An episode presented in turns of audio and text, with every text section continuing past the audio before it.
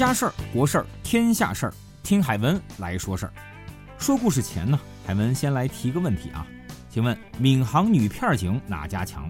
嘿嘿，算准了，大家猜不到。前不久，海文就见着了个女学霸加女汉子加漂亮妹子的女片警，她叫盛淑敏，南京大学毕业，英语八级硕士生。海文觉得吧，她可能是闵行警界史上学历最高的女片警了。高学历的凤凰女咋就当起了片警呢？其实啊，人家管的那地儿有点特殊，换了别人还真不一定能行。哎，怎么个特殊法？这样吧，海文给您举个例子。这一大早啊，别的地方的街坊邻居碰头打招呼，大概是这样的：哟，您赶早啊？吃了吗？遛弯呢？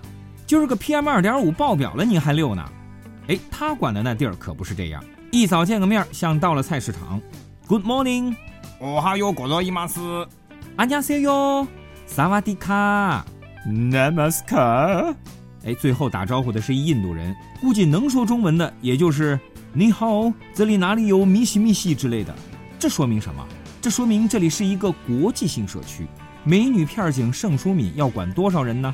八个小区，美日英法韩二十三个国家，四千多人。您看啊，咱国家改革开放的政策多好。国民齐刷刷奔小康不说，就连外国人也闻风而来。要不我们反复强调说要好好学习外语呢？学好了，专门到虹桥这种外国人多的地方当警察管理？啊不不，服务外国友人是多么有面的事儿啊！而且人家盛淑敏做到了上海警方设立在这里的第一家外国人管理服务站站长。不久前，我们的女汉子片警盛淑敏又开通了虹桥外国人管理服务站微信群。